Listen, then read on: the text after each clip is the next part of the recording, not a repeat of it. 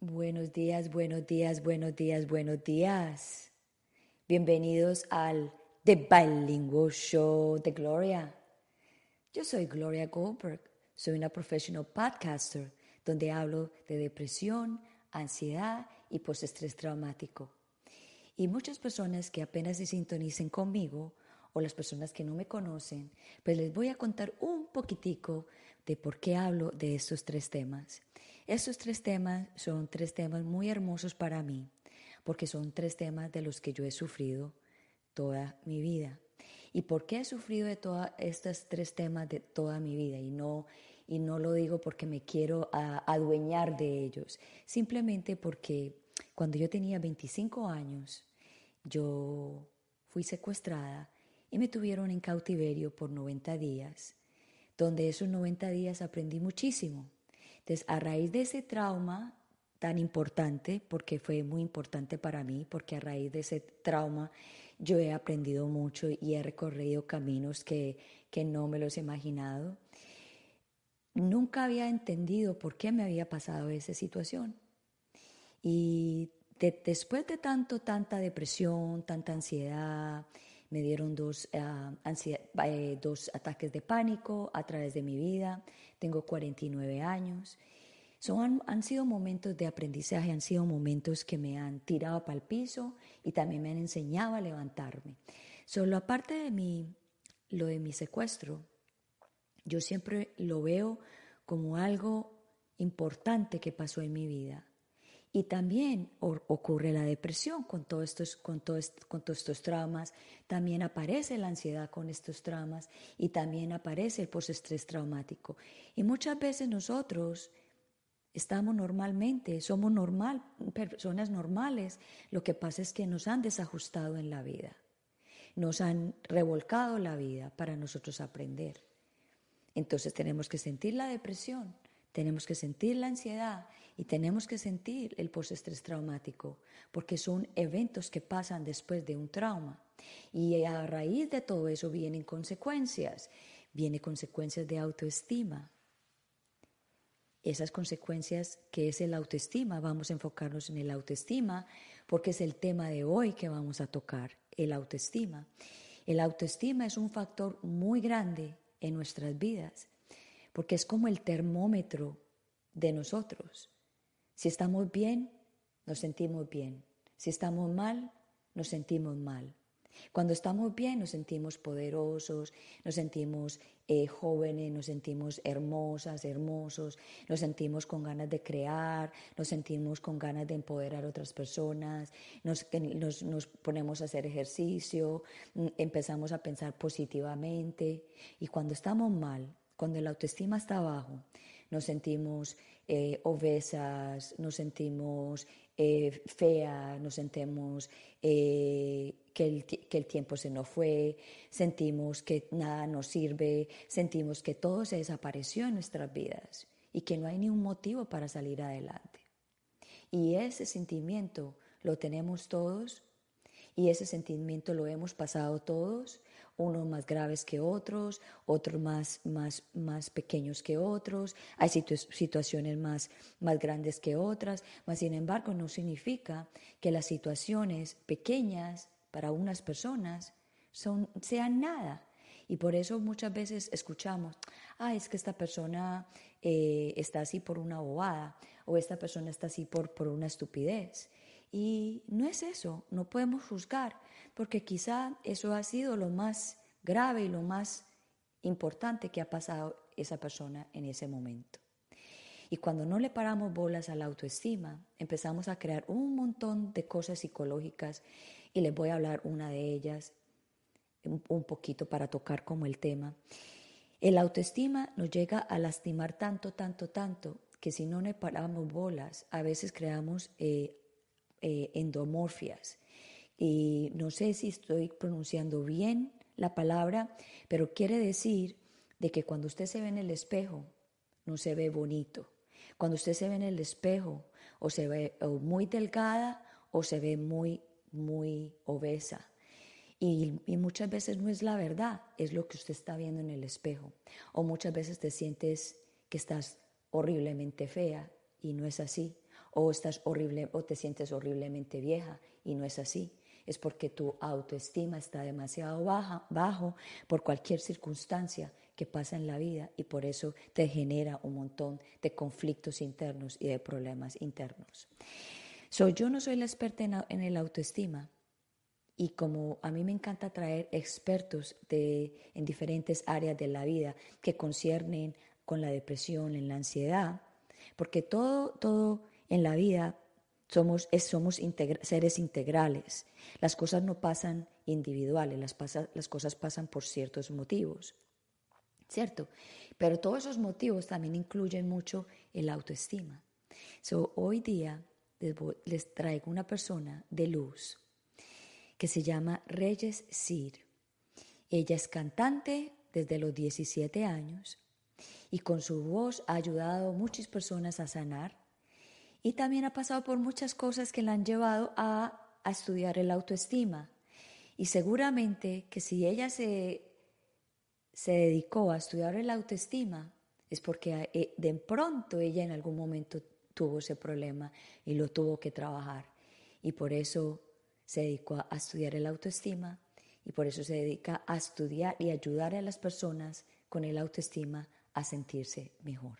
So vamos a darle una bienvenida a Reyesir al The Bilingual Show de Gloria para que nos venga a iluminar en esta mañana aquí en los Estados Unidos y vamos a iluminar la tarde en Europa porque ella viene de la hermosa España. Vamos a darle la bienvenida. Hola, ¿cómo estás? Hola, Gloria, muchísimas aquí tardes ya. ¿Sí? y darte las gracias por esta oportunidad tan bonita, de este encuentro tan, tan divino y tan único. Y además que la que ilumina eres tú. Tú tienes una luz maravillosa. Muchas gracias, muchas gracias. Siento un honor de tenerte en el The Bilingual Show de Gloria, porque el tema que vamos a traer hoy es un tema maravilloso y para mí es un tema supremamente importante porque ese problema de la autoestima nos conlleva muchas cosas diferentes y muchos problemas emocionales. pero antes de entrarnos al, al tema que tanto nos apasiona y que te apasiona tanto a ti, quiero que le cuentes un poquito a las personas quién es Reyes Sir. Bueno, ni más ni menos que un, un habitante de este, de, esta, de este planeta que, está haciendo lo que puede, ¿no? Por, por sí misma y, y en el día a día, según va caminando, por lo menos no arrollar a nadie. Eso para mí es muy importante y así habría de serlo.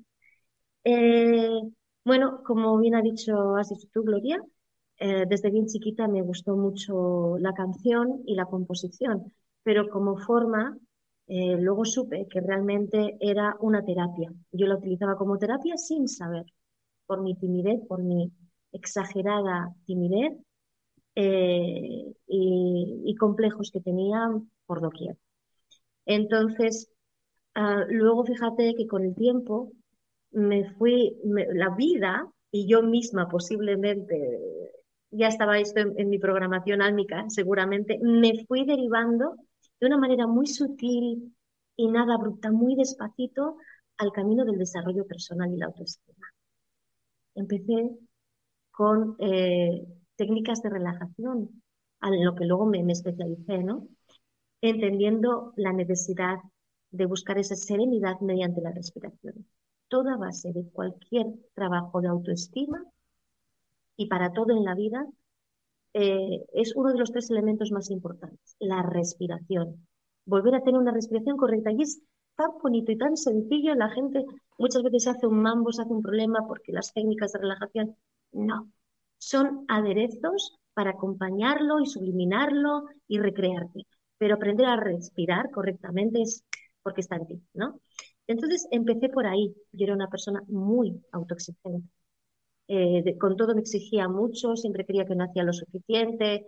Eh, y por ahí me vino muy bien. Luego según me estoy separando, me estoy divorciando en esa ciudad de Madrid, eh, sola, me encuentro con, en una revista, pero muy mal, muy triste, muy triste, Y siempre fui una niña muy alegre, ¿eh? pese a todo, siempre fui una niña muy optimista y alegre. Eh, me encontré en una revista de esas de humanidades integrales, de salud, cómo había una psicóloga clínica que trabajaba eh, básicamente con eh, la metodología de Louise Hay. No sé si la conoces, Gloria. No, no. no. Hay, eh, una californiana, una mujer excepcional que no sé si murió, no, hace mucho falleció, y es autora de seres tan importantes.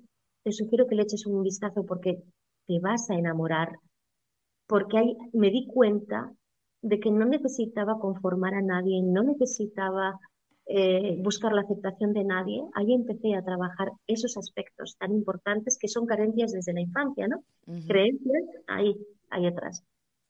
Y, y, entonces, mm, nada, estaba media hora de camino y empecé a ir una psicóloga amorosa, eh, Julia Valdeón, y, y allí Mm, empecé a ver el mundo de otra forma, primero verme a mí de otra forma.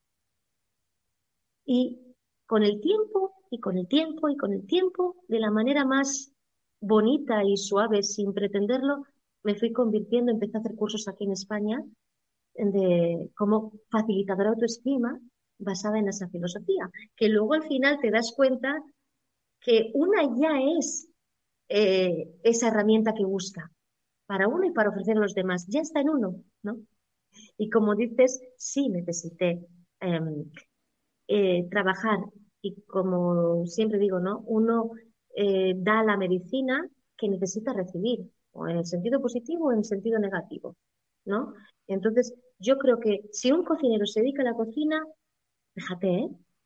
Se dedica, es cocinero profesional, es porque en su infancia le gustaría arreglar de manera inconsciente cosas que en su infancia, porque la cocina es el hogar, donde siempre se ha reunido alrededor de la comida la familia, que en un principio era silencio, era el momento del reencuentro, ahora ya no.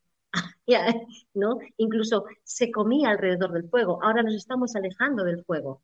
Comemos en sitios, cada uno en una habitación, entonces se está rompiendo esto. Entonces se busca recobrar, sanar esas heridas ¿A qué se dedica a la cocina? Yo me dedico a la autoestima porque necesito sanar cosas de mi infancia con respecto a cómo yo me veía a mí misma.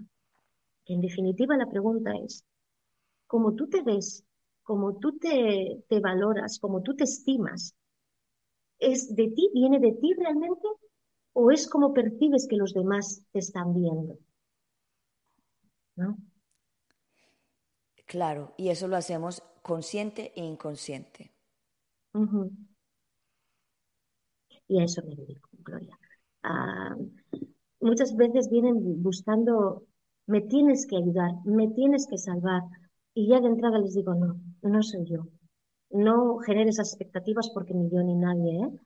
Al final es, si tú me das permiso, cuando te trabes un poquito, yo te puedo dar un ligero, cariñoso empujoncito recordándote de que y que me has dado permiso. Si no, hasta donde llegues va a ser la terapia y va a ser lo que justamente necesites, aunque sea un día, aunque sea una hora.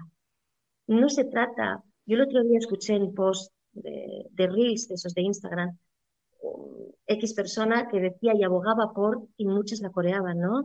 Que decía que mm, cuando viene una persona, claro, siempre se va a lo comercial y me da mucho coraje que se mezcle, perdona que haga este inciso, ¿eh? Lo comercial con este tema. No, para mí, no. Porque entonces me entra una congoja que esta me la puedes sentir. Eh, es buscar que una persona te entre y buscar el bono. ¿Sabe lo que es un bono, no? Mm, bueno, depende cómo lo utilices. Un bono, en vez de decir, bueno, pues voy a venir por sesión y según yo sintiendo, que tendría que ser así. Yo así me manejo. De vez en cuando, si veo que es muy profundo y la persona está muy animada, pues le digo, oye, pues puedes hacerlo de esta forma y si lo haces ahora, pues vale, pues me interesa si no me gasto tanto a la larga, vale. Pero lo normal es como una opción económica, dijéramos, y que se, está entreviendo en la propia persona que viene que necesitaría eso. Pero como que ya tienes que, eh, no, no, no se acaba de hacer el trabajo si no has hecho el bono. No. Yo casi estoy más convencida que la persona es la información exacta que necesita en cada momento. Si te viene una sesión, te viene una. Si te viene tres, tres. Si te viene diez, diez. Ahora, también te digo, si se dilata mucho en el tiempo, algo no cuaja. porque entonces hemos generado dependencia, ¿no? Y entonces eso es mi forma, y más que em, asesorar, eh, mi trabajo es facilitar herramientas. Como cuadren, ¿eh? A veces les hago unas tarjetas de color donde hay una información emocional que ellos no saben ni siquiera. Qué curioso, Gloria, ¿eh? Que no sepamos distinguir cómo me estoy sintiendo, cuál es la emoción que hay detrás. Entonces, con estas tarjetitas de color, pues uno va eh, haciendo, sacando desde su energía, desde la persona que viene, que no se sabe expresar, su energía, porque es ella la que saca las tarjetitas de color. Mira, yo quiero este color, quiero este color. Y en cada color me está dando la información que yo le doy. Y dicen, es verdad. Mira, pues tú lo puedes hacer así. Te vistes así. Haces esto, si quieres. Eh, o de repente, ¿te apetece serenarte? ¿Te apetecería un reiki? Vale. Es un poquito ir escuchando lo que su energía, no su ego, porque su ego a lo mejor Mira, hay una, una persona, bueno, he tratado bastantes con temas oncológicos con personas, sobre todo mujeres que están bajo tratamiento oncológico, ¿no? Y, y ahí pasan por todos los procesos. Pasan por estar muy, muy, muy, muy decaídas, muy, muy, muy depresivas, que luego vamos a hablar un poquito de ese tema de la depresión, o de repente súper eufóricas, o de repente otra vez mal. Eh, entonces, en un principio era como siempre querer animarlas, animarlas. No, al final dije, es falsear los datos. La persona necesita lo que tú has dicho antes, ¿no? La introducción. Hay que pasar por esos procesos, hay que pasar por esos lugares, son necesarios para el aprendizaje y que cada uno viva su dolor como quiera vivirlo. Otra cosa es que si te pide ayuda o te pide eh, que le sostengas un poquito con una terapia, con Reiki, ay, sí, es verdad, tienes toda la razón. No, de vez en cuando un chute. Y le digo, mira, ahora viene toque chute. Me vas a decir, vete a la porra, porque no, estás pasando lo que estoy pasando, no me puedes entender. Para ti es fácil hablar en positivo. Me vas a decir todo eso, me da igual, pero ahora mismo me pongo en modo subirte para arriba y luego ya veremos, ¿no? Entonces, es, es complejo, es realmente agotador, pero merece tanto, merece tanto el tiempo que, inviertes, porque aparte lo que aprendes con el otro, porque ahí está mi trabajo realmente. Y si lo piensas bien, puede ser egoísta incluso, ¿no?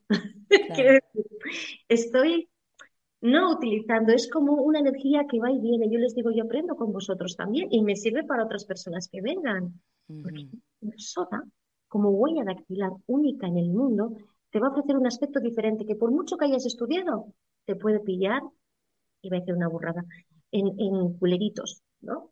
Te puede pillar. ¿Y ahora cómo llevo este tema? Ah, es un tema de investigación, de investigar en tu corazón para poder a ver cómo accedes al otro, a ver si encuentras un hueco a través del cual la otra persona pueda respirar. Claro. Y tomar aire y decir, o cierta conciencia que no venga de ti siquiera, que al darle ese permiso, al abrirle ese espacio de respiro, la otra persona llega a una habitación de su alma, de su almario, que diga, ahí quería yo llegar. Y tú has sido solamente una herramienta que te ha utilizado, está bien. Correcto. So, te quiero hacer la siguiente pregunta para las personas que de pronto no entiendan muy bien qué es el autoestima, porque tú sabes que hay veces que hay gente que se conecta por primera vez o no sabe mucho del tema.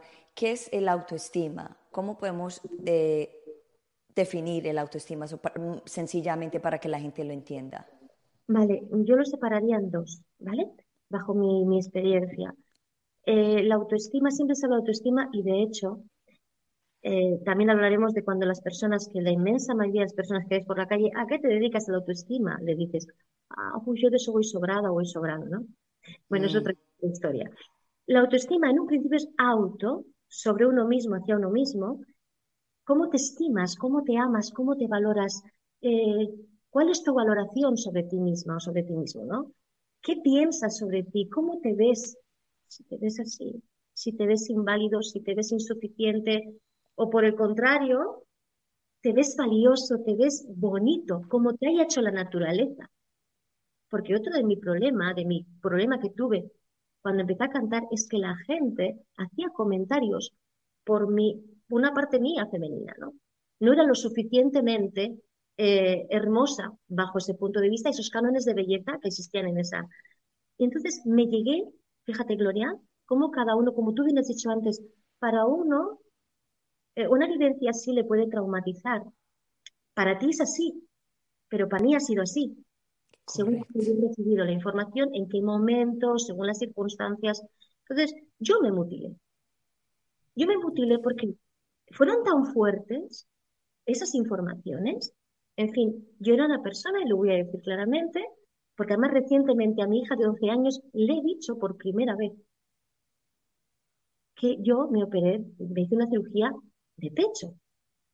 Era cantante, no te quedaba el busto ni los vestidos bonitos según los cánones de belleza. ¡Qué terror! Y llegué a mutilar.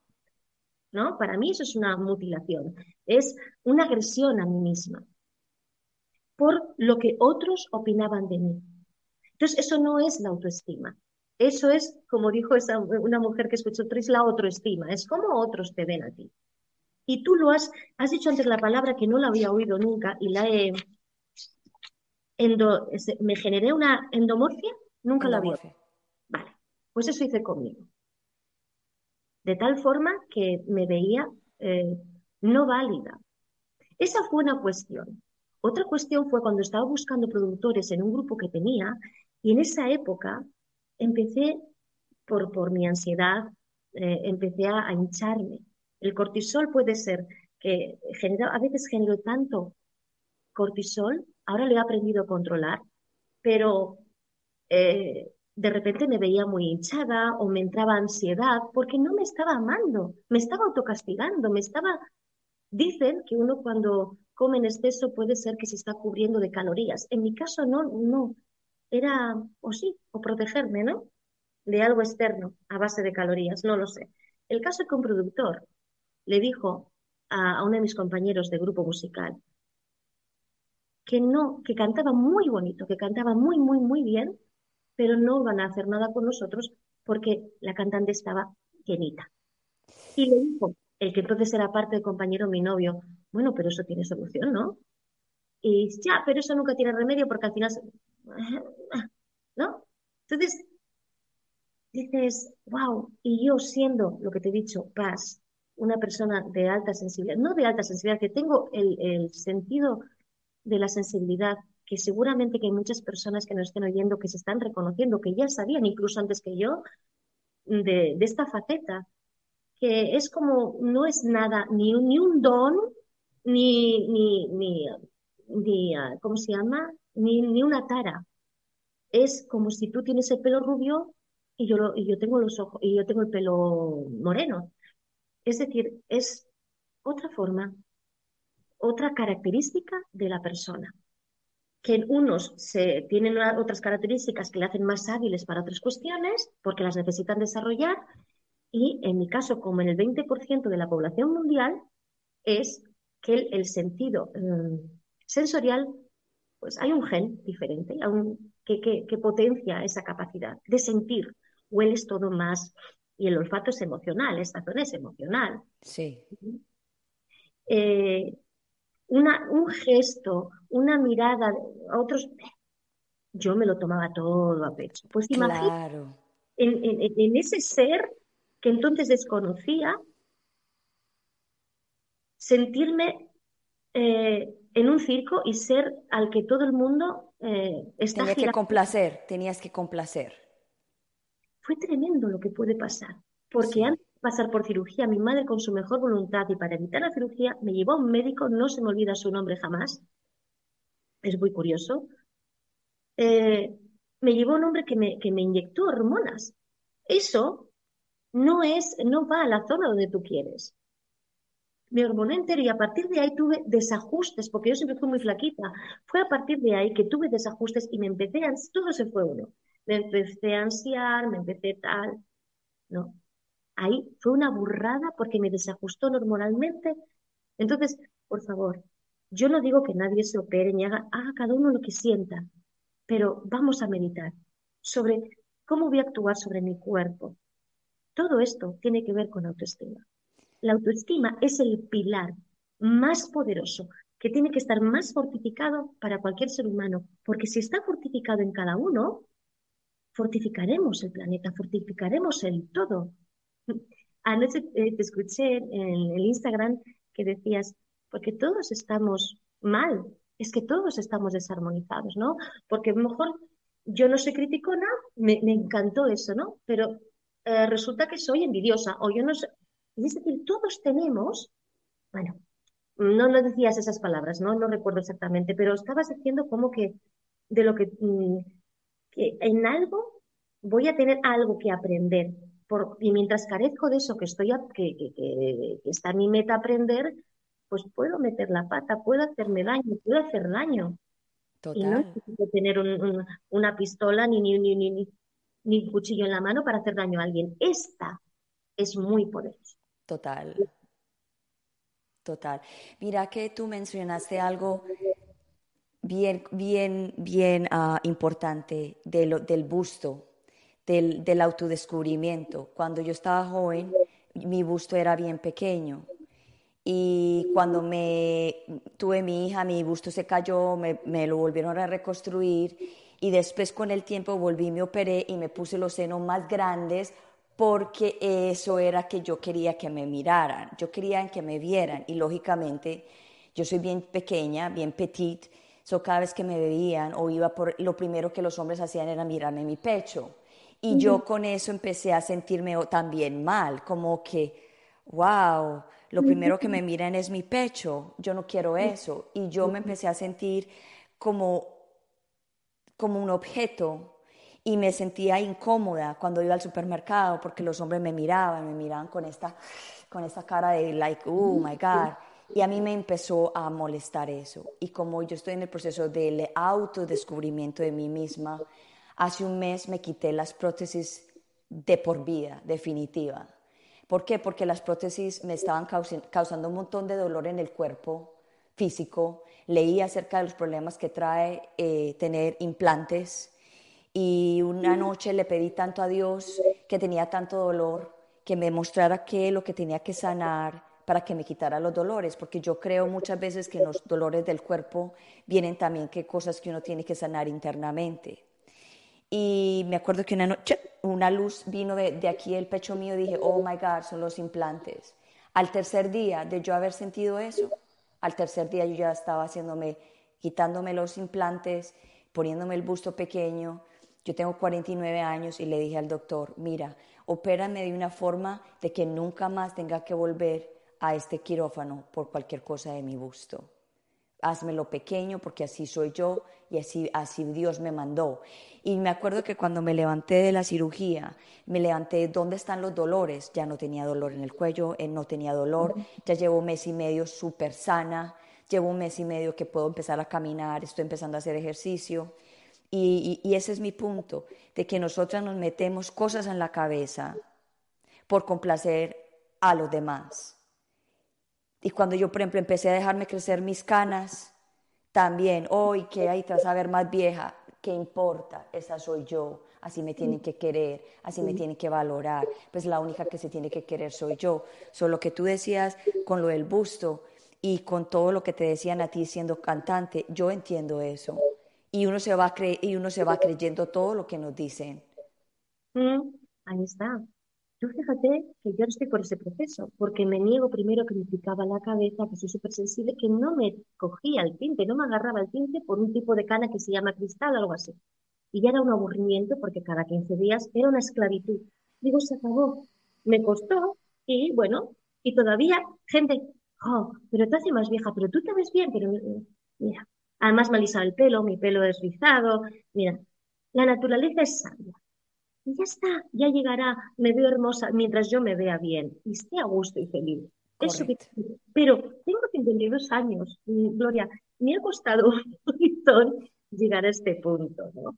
Eh, en fin, y fíjate, yo tengo los dientes pequeñitos, pues yo nunca lo supe. Otra cosa, cuidado con lo que decimos a las personas, ¿verdad? Porque eh, ya era, tenía 23 años, 24, una suegra que tuve, con un chico que estuve saliendo me dijo, ay, es que tú tienes los dientes pequeñitos. Pues desde entonces se me ha quedado eso y mm, me cuesta, me costaba, ahora ya no, me costaba verme. Pues mis dientes, mis dientes son los míos, es mi estructura, o sea, bueno, pues ojo, o tienes la nariz no sé qué, o tienes las orejas de soplillo, o vamos a ver. Que se como broma y las bromas no existen. En el caso mío, en el caso mío me decían pati chiquita, pati chiquita, pues yo soy Gloria Patricia, usaban el pati, pati chiquita, o sea, y yo, yo no me siento chiquita, la verdad, yo me siento gigante. Es que a un niño se le están haciendo, son tatuajes emocionales. Y estamos plagados de tatuajes emocionales. En ese sentido de imagen.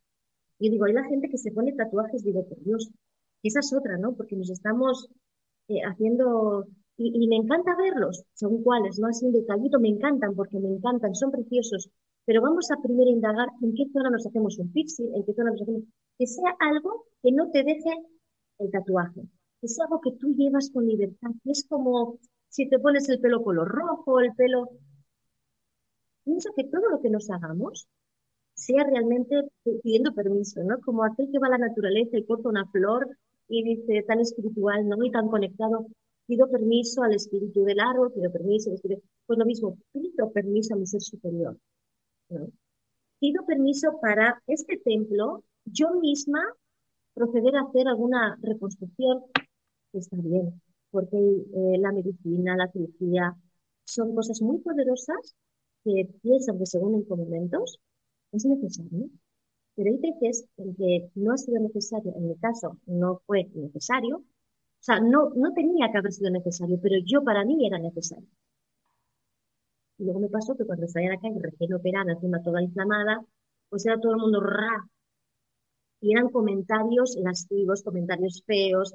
Y me sentía, digo, no, ahora quiero desaparecer. Porque encima yo era súper tímida.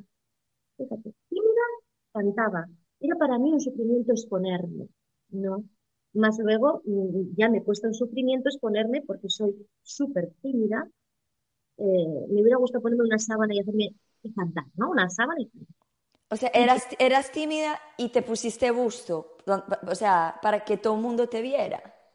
Pero no era para que me viera, era para contentar. Yo, fíjate que estaba, claro, era para contentar, yo no me sentía a gusto. Luego he empezado a sentirme bien y a comprender e indagar después, porque gracias a Dios, pues mi cirugía fue mi óptima en este caso, ¿no? Era una cirugía muy segura, un, tipo de prótesis muy seguras, y tuve mucho, mucha suerte hace muchos años de eso. Y además con revisiones y en otros sitios me han dicho que hecho. Pero, ah, pues ya, no me voy a entrar otra vez en un... Yo te alabo porque tú lo has podido hacer. Yo no sería capaz de meterme, ¿no? Para eh, retroceder porque quizá también no me provoca daño físico, sino también lo haría, ¿eh? te digo. Porque al final eh, la salud es lo primero y ya está. Y bueno, fíjate cuántas cosas hacemos, nos automutilamos, nos flagelamos, nos cortamos de ir a un camino que nos toca, porque nos han dicho mil veces que yo no valgo para eso, que no vales para eso. Yo cuando hice a Santiago de Compostela, fui a, a San Xenxo, un lugar precioso en, en Galicia, aquí en España, fui a hacer un curso de, técnicas de relajación. Y me acuerdo que era como un retiro. En una de las comidas, un hombre que no conocía, alumno como yo, mm, pues tú no, no me da por tu pita, tú... Mm". Era muy nerviosa hablando, fíjate, ¿eh? porque siempre sentí que lo que yo decía no era importante. Ah, sí, sí, sí, eso pasa. Eso me, pasa, me pasaba a mí antes, cuando em, antes de empezar a ser a podcaster. Eso me pasaba antes. Yo, yo decía que lo que yo hablaba por la boca, como que, como que sí será, sí será. La que sí será verdad, sí será lo que yo digo, eh, eh, la gente le interesa. Claro, es que sí, te interesa muchísimo. Eh, y, que te digan, tú no vales esto, pero yo soy, porque mejor interrogo me decía, sí, claro que sí. No, porque tú sí, tú sigue cantando, porque eres, me veía como mejor nerviosa hablando era por pura timidez, porque me costaba mucho, no soy la persona que interrumpe una conversación, eh, no sé, me gustan los espacios, pero que me los den a mí. Y de estar hablando y sentir que la persona está desviando la, vida, la, la vista o ya quiere meterse encima tuyo para hablar, todo el rato, ¿eh? porque una vez se puede hacer y tal, todo nos pasa. Pero era desde pequeñita. ¿eh? Pues mira, cuántas cosas se van acumulando. Fíjate todo lo que estamos nombrando que tiene que ver con, con nuestra autoestima. Y desde aquí la autoestima. Estamos Y estoy convencida que mucha, mucha, mucha gente se está sintiendo, no exactamente con lo mismo, pero está identificando, se está autoestudiando en qué partes tiene baja su autoestima. Y te diré que el 95% de la población necesita autoestima. Está viendo cómo está. claro. Hay, una frase que me gusta mucho de Kofi Annan que dijo que existirá paz mundial cuando exista paz individual. ¿Puedes repetir eso? ¿Puedes repetir de nuevo? Que no te escuché muy bien. Perdona, ¿eh? Como dijo Kofi Annan, existirá paz mundial cuando exista paz individual. Y, ¿Y en qué consiste esa paz individual? Esa serenidad interior. Uno cuando se siente sereno, no se siente a gusto consigo mismo. Pero tristemente son lapsus, son momentos escasos. Cuando te ha acontecido algo positivo, pero es que no tendría que ser así. Tendrías que tomarte como un reto todas las cuestiones que efectivamente son retos de la vida, cuando algo te viene a la contra o es una adversidad. Y decir, wow, venga, pues ahora por todo. Yo, sabes, siempre he sido muy autodidacta en ese sentido. A pesar de lo que te estoy contando, siempre he sido muy positiva. ¿eh? Y yo me acuerdo que antes de trabajar con Luis Kay y las terapias del espejo, yo siempre lo hice. Siempre hablaba sola por casa, me proyectaba, me, si me tenía que reñir, me reñía, si me tenía que decir guapa, qué hermosa y palante llorando, ¿eh? Con eso, Yo sé qué es eso. es súper O no sé qué te iba a decir, cariño. A veces es tanta la información que no sé qué te iba a decir. ¿Está bien? Ya sabes. Estabas hablando de la, del, de la terapia del, del, espejo, que lo hiciste por mucho tiempo también. Sí, y hay personas que tienen esa capacidad de, de autoconducirse, de autoinvestigarse, y está muy bien. Pero hay otro tanto muy, muy grande que necesita de otro resorte para, para verse, y no precisamente el espejo, sino otra persona que le pueda empatizar y le pueda comprender.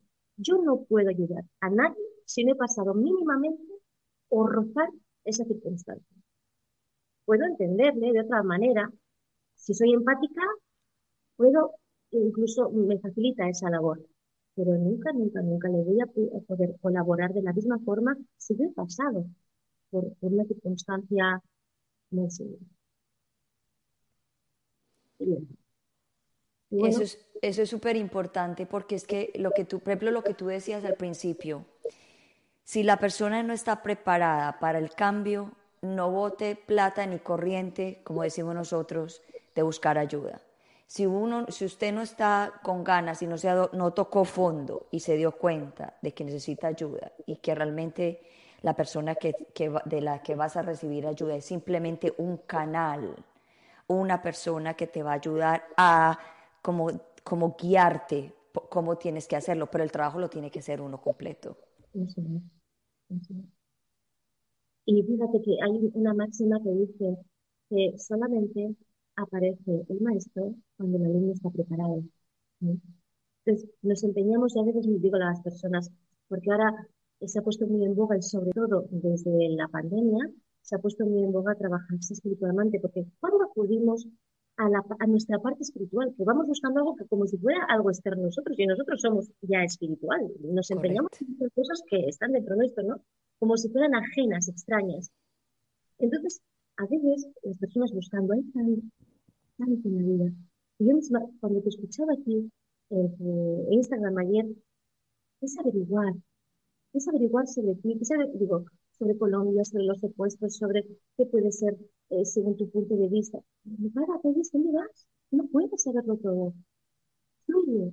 Pues, ¿sabes cuántas personas se están empachando espiritualmente? Se están bloqueando. O personas que están niño interior. Hubo un caso que me pasó a mí con una alumna hace años, que era su interior y tal, cual, siempre en plan víctima. Y le dije, vamos a ver, con todo el respeto. ¿Cuántos años llevas trabajando? Porque conmigo llevas un mes, dos meses, ¿Cuánto tiempo llevas trabajando con tu niño interior? Años, porque hice un curso aquí, allá, del otro, y siempre deja que niña, descanse en paz, que, descanse, que, se, la estás asfixiando tú misma, la estás agobiando.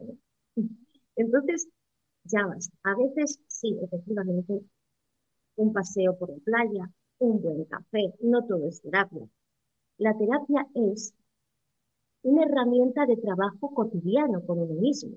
Yo por eso cuando viene alguien aquí, eh, no una sesión de asesoramiento, mira, pues tú tienes que hacer esto, o, le hago un cliché, ¿no? Le digo, un perfil, bueno, pues tú estás aquí, aquí, aquí, acá. No. Me gusta que se vaya con las herramientas de aprendizaje, cómo, cómo autoanalizarse, cómo autodescubrirse, que se va a Claro, eso es comercial, ¿no? eso no. Pero es así. Em, y entonces hay veces que un viaje, un viaje contigo misma, sola, solo, a, atreverte a viajar. ayer me vino una, una, chica que estaba haciendo Reiki conmigo, le dije, 24 días. En cuatro días vas a ver las una paz, una felicidad. Y entre medias se fue de viaje. Ella sola por primera vez se fue de viaje a Italia y Francia con su caravana. Nunca lo hubiera pensado, jamás. Pues fue un autodescubrimiento. Claro, la terapia previa que le hizo, sosegar. Esas, esas energías que estaban, se estaban separando, estaba rabiosa, estaban... La terapia es un, trabajo, como bien decía Luis Gay también, la autoestima. Y la, eh, este tipo de, de herramientas es para toda la vida, es, es una herramienta que tiene que convivir contigo, porque tú eres un estudiante. ah, ya he hecho un curso o ya he hecho cuatro terapias, no. Tú compras un coche y no lo tienes hasta el final sin una revisión, sin cambiar los circuitos de frenos, las pastillas, la correa. No, vas a hacer una revisión para que tu viaje sea más seguro, más certero. Lo mismo con uno mismo, ¿no? Pero no, cuando acudimos a algo cuando ya se nos caen los dientes, cuando ya se nos cae la cabeza, y ya cuando ya los médicos tradicionales ¿no? no nos hacen nada, hazme lo que sea, tú que haces el Ricky ese, pues hazme lo que sea yo, ¿no? Como ya desesperación. es que las personas, es que las personas le hacen mantenimiento a todo, menos a ellas mismas. y, y, nos han enseñado mm, a, a ser dependientes de todo, de todo. Cuando tenemos todo para autoabastecernos. Tú sabes que estamos, el ser humano, fabricados, hechos como tú quieras, creados para durar físicamente maravillosos en su crecimiento físico y tal, pero hasta 300 años sanos. Y aún así, pues el índice de, de, de, ¿cómo se llama? Em, está siendo la, población mundial está siendo más longeva. Hay en, en, Italia un programa que vi en, la televisión hace muchos años. Hay un lugar, un pueblo pequeño, creo que es en Italia, es una población mayor, mayor, muy longeva, y no tienen problemas ni de, circulación, ni de... ¿Por qué? Comen de lo que se... Y no son vegetarianos precisamente, ¿eh? comen de lo que crían, sea ganado, sea eh, eh, hortalizas, aluvias.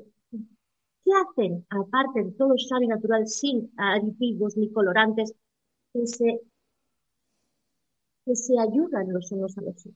Son una familia, una comunidad. No premeditado, ¿eh? no es algo artificial, natural. Pues está estudiado, ¿no? Así que cuando todos, comas lo que comas, hagas lo que hagas, si lo haces en equilibrio, si lo haces eh, desde el amor. Yo a veces digo a las personas, ay, ¿cómo me voy a iniciar el Reiki? Porque fumo. simplemente De eso se trata. De que sea algo que tú vayas sintiendo y un día digas, ay, pues no fumo tanto, uy, ya no tengo necesidad de fumar, ¿no? que te lo vaya dando tu propio desarrollo personal. No es una secta.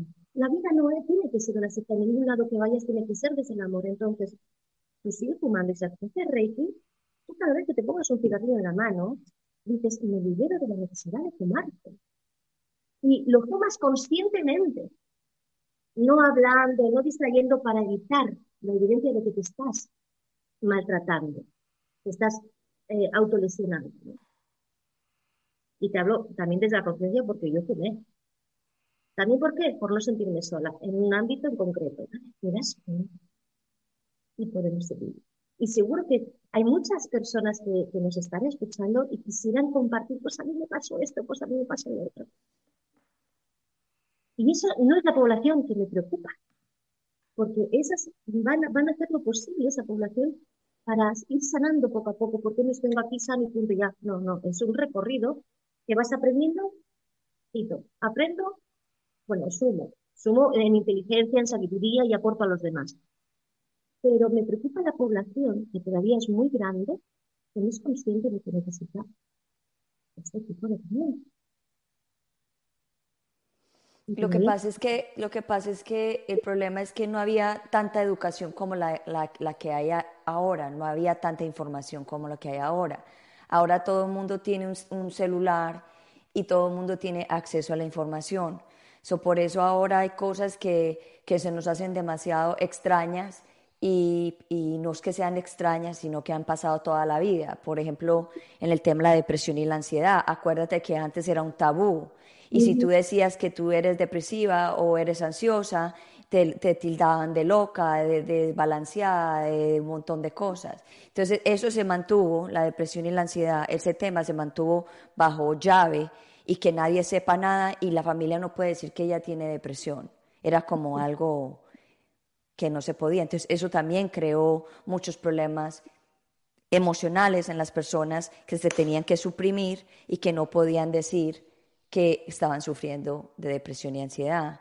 el y eso crea demasiado autoestima súper bajo, súper bajo. El autoestima puede llegarnos a, a, quitarnos la vida. Totalmente. Y ya no solamente, ya entraremos en otro tema, hay tantos temas que confieren y que al final van al, al mismo ser, ¿no? De estos silencios familiares cuando se callan cosas. Eh, ya no me quedo más allá porque no sé hasta qué punto puedo comentar ciertos aspectos, ¿no? Porque yo puedo creer en esto y otras personas no. Pero la depresión es depresión. Tú sabes esas ollas donde se hace la comida, que es una presión, que la válvula, ¿no? ¿Por qué empieza la válvula a moverse? Bueno, dependiendo de las modernas, ¿no? Que sale el vapor al final, está depresionando. Una depresión es cuando ha habido mucha presión, mucha presión sobre uno mismo y en principio de uno mismo hacia uno mismo. Porque estás permitiendo, estás mm, siendo un, gran receptor y filtro de todo aquello que quiera entrar. No tienes ningún filtro. O el filtro no, no tienes ninguna capa de protección. Eh, estás súper desprotegido. Todo eso por la baja autoestima. Entonces, como tú bien dices, dependiendo del grado de baja autoestima y, lo, ¿cómo se llama cuando una, eh, algo es eh, poroso y que se deja filtrar? No me sale ahora la, palabra. Como una esponja. Sí, eres tan permeable, ¿no? Eres tan permeable que todo le das paso. Todo te afecta, todo. Que de hecho las personas PAS de alta sensibilidad finalmente, pues imagínate, pueden ser tremendamente depresivas también, ¿no?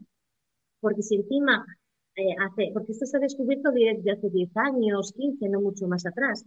Imagínate los tormentos de personas. Y yo siempre creí, desde mi ignorancia, que muchas de las personas que están en un psiquiátrico, en un centro especial para ayuda mental, por decirlo de alguna forma, son enfermos. Sí, o sea, todos somos enfermos, si lo quieres mirar así, ¿vale? Pero no, no, no son enfermos mentales no es una cara mental, no es una deficiencia mental. Exacto. Es un sentimiento de incomprensión, de soledad, de, sentirse como un extraterrestre. Entonces, claro, ah, es como, y entonces entran eh, al abordaje eh, los, los, eh, los médicos que se supone que entienden, y yo he conocido a un chico de mi edad que todavía hace 20 años le llevamos sus padres porque desde que murió su novia, y era una, familia bien, ¿eh? ¿eh? Pues se vino abajo. Decía un chico, pues más, mejor más serio, más, pero se vino abajo que nunca se recuperó. Entonces, le llevaban eh, cada tanto a un psiquiátrico y le hacían eh, estos de, choque. Así como, pero no me lo puedo creer. Y, que todavía se utiliza así. Gracias a Dios ya cada vez más se van abriendo, eh, se va entendiendo eh, cuando hay problemas de conducta, de, de, de expresión, de decaimiento, de depresión, de ansiedad, puede ser por un agotamiento vital, puede ser por un sentimiento de comprensión, puede venir del infante, puede ser de que vengas con un gen extra y nadie lo sepa. Pero vamos a lo bruto y vamos siempre encasillando, va, tú, te pasa esto aquí, tú, te pasa esto aquí. Pasa en los colegios. A todos los niños les queremos llevar por una forma educacional cuando cada uno hay que escuchar qué que quiere, qué es lo que siente. Y no todas las asignaturas tienen que ser, llevar sobresaliente. Exacto. Porque a lo mejor uno es bueno en las matemáticas, escucha por dónde van sus sentidos. ¿Y qué nos enseña en la escuela? Este tipo de cuestiones, para mí, Gloria, hace tiempo ya, y espero que se acerque más la cuestión de que se enseñe en el Y cada vez más hay un internet. Si uno quiere echar mano de la historia, de las guerras que hubo, de, de, la geografía, de los ríos, de... Internet. Ahí hay un mundo, es una biblioteca hoy en día. Entonces, en la escuela, que haya otra forma de enseñar, también se puede mezclar, pero que sea, ¿cómo hacer a alguien si se atraganta un boca a boca? ¿Cómo a una persona se le baja la regla que puede ayudar en vez de, en vez de reírse de ella, ¿no? Porque se ha manchado el pantalón. Todo eso lleva, nos lleva al bullying. Todo eso nos lleva a que todavía la sociedad está bastante desestructurada. Ahora se empieza, por eso la tierra se está estallando. Somos, estamos combinados con la tierra. ¿Te das cuenta, como a medida que la población está sufriendo un colapso en todos los sentidos, la tierra está estallando, va habiendo volcanes, eh, están previstas inundaciones, están previstas, está sincronizada con nuestra enfermedad. Si nosotros estamos enfermos, se va a rebotar, pero pues no la vamos a matar. la naturaleza es capaz de comernos a nosotros. Pero nos va a carandear, nos va a sacudir. Es como si yo admito en mi casa a una gente violenta, la puedo intentar aguantar, la puedo, pero al final, mira, vete o te, o te tiro a patadas, ¿no? Al final tú te violentas si te está agrediendo en tu propia casa, te pongo un ejemplo. Claro. Y es lo que está haciendo. Entonces, claro que necesitamos autoestima, pero esto es algo que tendría que ser todo, todo. Cuando vienen niños o cuando, no, porque voy a llevar a mi hijo al psicólogo porque no se ata los, eh, no hace las cosas que le digo, o está muy solo, o es muy vergonzoso. Los padres han de hacer el trabajo. Sanando los padres, ese niño va a evitar ir, a no ser que sea algo puntual, ¿verdad? Que necesite un profesional ese niño, eh, que sea una agresión física, un trauma importante como una violación, yo qué sé, un supuesto, mil cosas que son puntuales para un profesional, que los padres no van a saber abordar, no sabemos Correcto. Así es. Pero, por favor, estamos muy a la ligera, muy desordenados, ubiquémonos. Y hay técnicas y formas amorosas y sencillas. Yo invito a todos a que vayan, los que no conozcan a Luis Fey, y no cobro ninguna comisión ni nada, yo tengo mi libro para hablar de él, pero sí, porque a mí me cambió la vida definitivamente. Luis Fey, Luis L. Fey. Tiene libros como Tú puedes sanar tu vida, o usted puede sanar su vida, el poder está dentro de ti. Son los que han hecho un montón, pero son los muy importantes. Ella ayudó y comprendió mucho al, al, al al grupo gay, ¿no? Cuando eh, estaban todos eh, perseguidos por el tema del SIDA. Ella los abrazó. Empezó en su salón de casa y al final en el garaje y al final hacia el salón y al final hicieron caravanas. Porque ella, ¿sabes qué hacía nada más? les un espejo, un espejo, y que se miraran.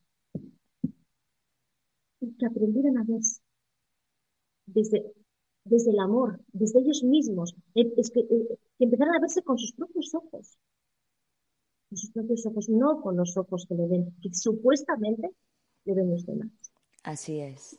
So, So Reyes, vamos a hablar de tu, de tu taller. Tenemos 54 minutos, ya, ya casi tenemos que empezar a cerrar el programa. Quiero que, le, quiero que le hables a todo el mundo de tus talleres.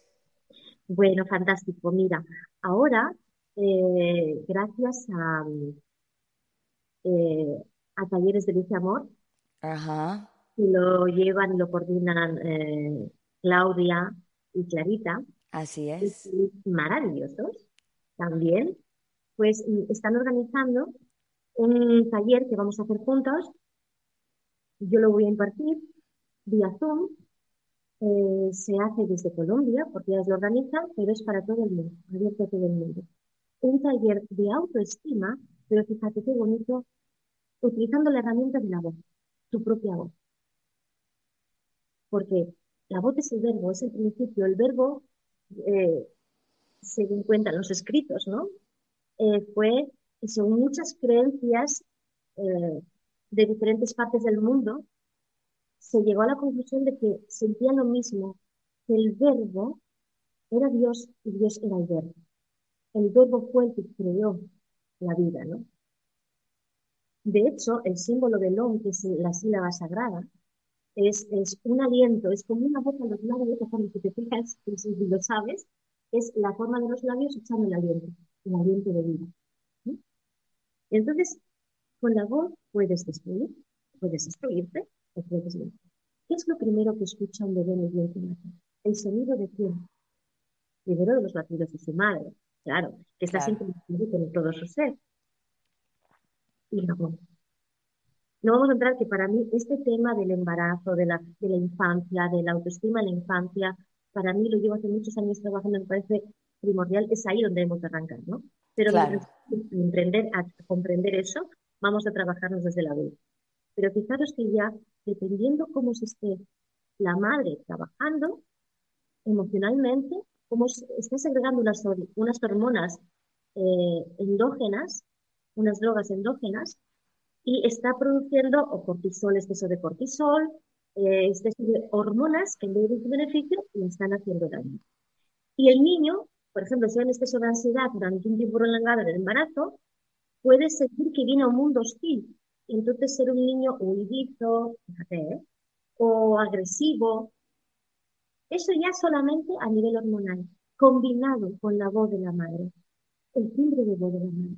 Si suena dulce, si suena amoroso. Y las, cuando ya naces, la información que recibes, generalmente de una madre, debería de ser así, ¿no? Por ley natural, son palabras de amor. Hay de todo, bien, pero vamos a centrarnos en cómo ha de ser naturalmente, ¿no? Entonces, un niño, primero que no se distingue hasta el año de su madre. Piensa, mamá y yo soy uno, no hay un yo y un tú. De hecho, es a partir de los 12 años cuando entiende, el, no entiende, no, no entiende, eh, empieza a hablar desde yo. Es su yo sagrado es su yo sagrado, verbaliza yo, mi, mío, y se va destruyendo, empieza a empoderarse, separarse de la madre. ¿Y qué hacemos? Con la mejor intención, en ese exceso de protección, o dependiendo si es una madre con mal carácter, un padre que está agresivo, o hay, hay una, una familia desestructurada, pues esas voces ya totalmente, luego ese yo desaparece. Y es más, empieza a sentirse culpable, empieza a sentirse que todo es por él, el, no merecido, porque si mamá no me ama, no me merece, no soy bueno, no me merece Ahí empieza la autoestima del crío, ¿no? Empieza a gestionarse esa arquitectura sagrada. Claro. Entonces, el yo. Cuando decimos yo, fijaros, ¿eh? es muy importante, yo siempre digo, por favor, si dices yo, que después sea algo sagrado, sea algo hermoso, sea algo bueno, si no estás sentenciando, si no te animas porque no te lo crees, a decir, yo soy hermosa, yo soy guapa, yo soy, porque guapa para mí es todo, por dentro y por fuera, no solo físico. Claro. Eh, yo soy amor, yo soy ternura. En un principio te puede costar, pero practica. Que te cuesta mucho, mucho porque has tenido una infancia muy dura, muy cerrada, y no te lo crees y, estoy dispuesto a, o estoy dispuesta a, o estoy. A muchos papás les digo, mira, si cambias el eres por el estás, ya estás diciendo que es algo momentáneo, que se puede pasar. No se puede decir a nadie que no se debería decir igualmente, eres tonto, ¿bien? O bobo o inútil, ya te lo vas a decir porque no te animas a cambiar. Estás, en todo caso, que no habría que decirlo igual, ¿eh? Pero estás. Es algo que el niño o quien sea lo va a interpretar como que es algo momentáneo, se puede pasar. Cuando decimos eres un inútil, eres un vago, es quítate que ya lo hago yo, no vales para nada. Se junta cómo haya, cómo perciba ese niño, eh, cómo discute. Entonces está en la voz, porque la voz es el, el micrófono, el altavoz de cómo yo estoy sintiendo ante una injusticia, ante un miedo, cómo reacciono, cuál es mi reacción. Y entonces el niño, por eso se dice que no es la palabra, sino los hechos lo que educan al crío, a lo que hace en casa. Porque su mente cognitiva no se ha desarrollado. Eh, ambas cosas. Porque lo que yo hablo, estoy mostrando en mi timbre de voz, en frecuencia sonora. Fíjate, el sonido humano es capaz de afectar a la conciencia. Porque en bonito, en positivo, afecta positivamente al hipotálamo, afecta a, unos neurotransmisores, afecta a unas hormonas en concreto, que ayudan a, segregar la serotonina, a, hacerte sentir bien en, definitiva y que tu, sistema óseo, tu sistema óseo sea la estructura de tu hogar. Este Cuando un niño finalmente tiene problemas de huesos o de articulaciones, eh, la estructura familiar está rota. Y es como él interpreta y así se va a mostrar después. Entonces, si tú puedes, tú puedes ir sanando eso. Puedes ir sanando, matizando. Pero claro, vamos a hacer un trabajo en ese taller que vamos a hacer el día 28 de agosto y el 4 de septiembre, los diferentes horarios pues lo vamos a ir poniendo en Instagram, vamos a claro. poner en sí. la página, la página de, de, de, talleres de Luz y Amor. Va a aparecer toda la información necesaria para que sepáis todo, cómo inscribirse, lo que se va a dar, porque es un trabajo de autoestima. Vamos a hacernos de verdad tan bonito.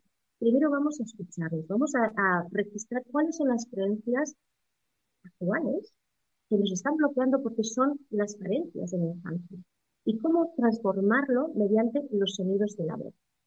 Va a ser en dos formas. Uno, en emisión de voz de una forma hablada y luego otra, eh, no hace falta, ay, es que yo no puedo asistir porque yo canto fatal. No, no, no. Si desafinas es porque hay algo desafinado. Vas a aprender a afinar. ¿Cómo? Primero vamos a afinar con los sonidos de la voz, vamos a afinar para echar. Esos centros energéticos que todos tenemos. Y a partir de ahí vamos a ir a aprender emitiendo sonidos diferentes para a ver con cuál me siento yo más afín para tratar un dolor aquí o una tristeza. Es conocerte, porque ningún sonido, yo no te voy a decir, no, tienes que pronunciar el sonido, ¿no? Y a ti te echa para atrás. O no te sientes cómodo. Lo importante es que tú con ese dolor sientas como cuando pones la mano de Reiki que se pone el dolor entonces, si tú sientes que eso se puede conseguir, imagínate lo que se puede conseguir en tu estado emocional, en el estado emocional de tu familia, de tus hijos. Y no hay voces feas, ni voces bonitas. Y cada una tiene su consideración exacta.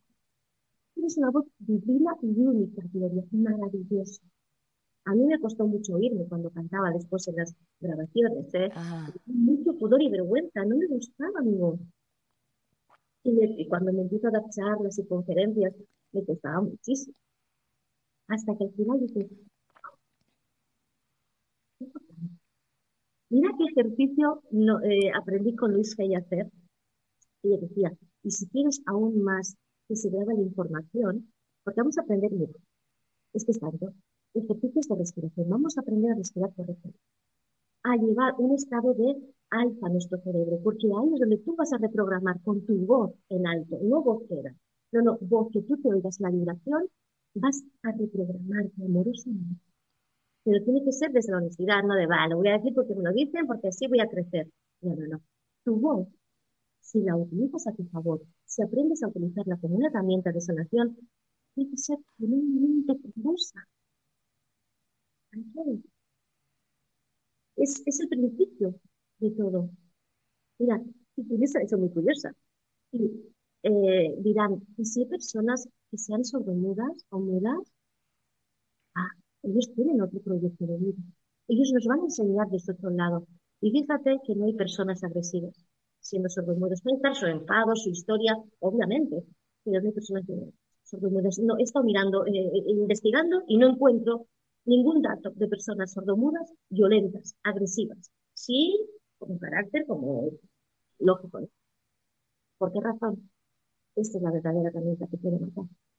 Wow. No es la terapia la que te daña, sino la boca del terapeuta. La voz, lo que decimos por nuestra boca.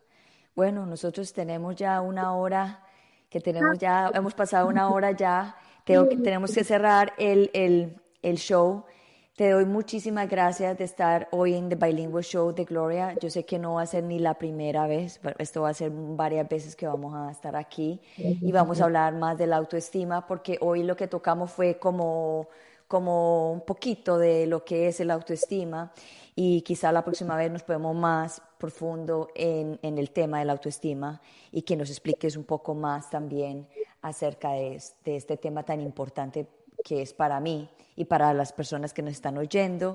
Y también aquí está eh, Facebook Talleres de Luz y Amor, que son las personas que están ayudando a Reyes a organizar el, taller de ella. Eh, ahí está toda la información, cómo la pueden contactar. Yo también voy a poner en mi Facebook, en mi Instagram, toda la información del taller de ella, que va a ser súper interesante. Y aquí también tengo toda la, el Instagram, el Facebook de Reyes para si la quieren contactar directo, le puedes decir que le están contactando porque la vieron en el show de Bilingüe Show de Gloria o porque la vieron en el programa de Gloria, como quiera, por lo menos ella sepa la referencia a dónde viene eh, la petición. ¿Cierto? De todas maneras, muchas gracias, Reyes, por estar aquí. Esto ha sido una bendición grandísima de poder estar ahí aquí y, comenzar de nuevo conmigo, porque hoy estoy volviendo a la luz, de nuevo a traer más luz, y tú fuiste la primera persona de... partícipe de este momento. Eres muy valiosa y todo lo que ofreces es muy valioso. Te, te honro, cariño, es maravilloso. Tu labor es maravillosa. Muchas gracias. Te voy a poner en el Green Room voy a, a, cerrar mi programa.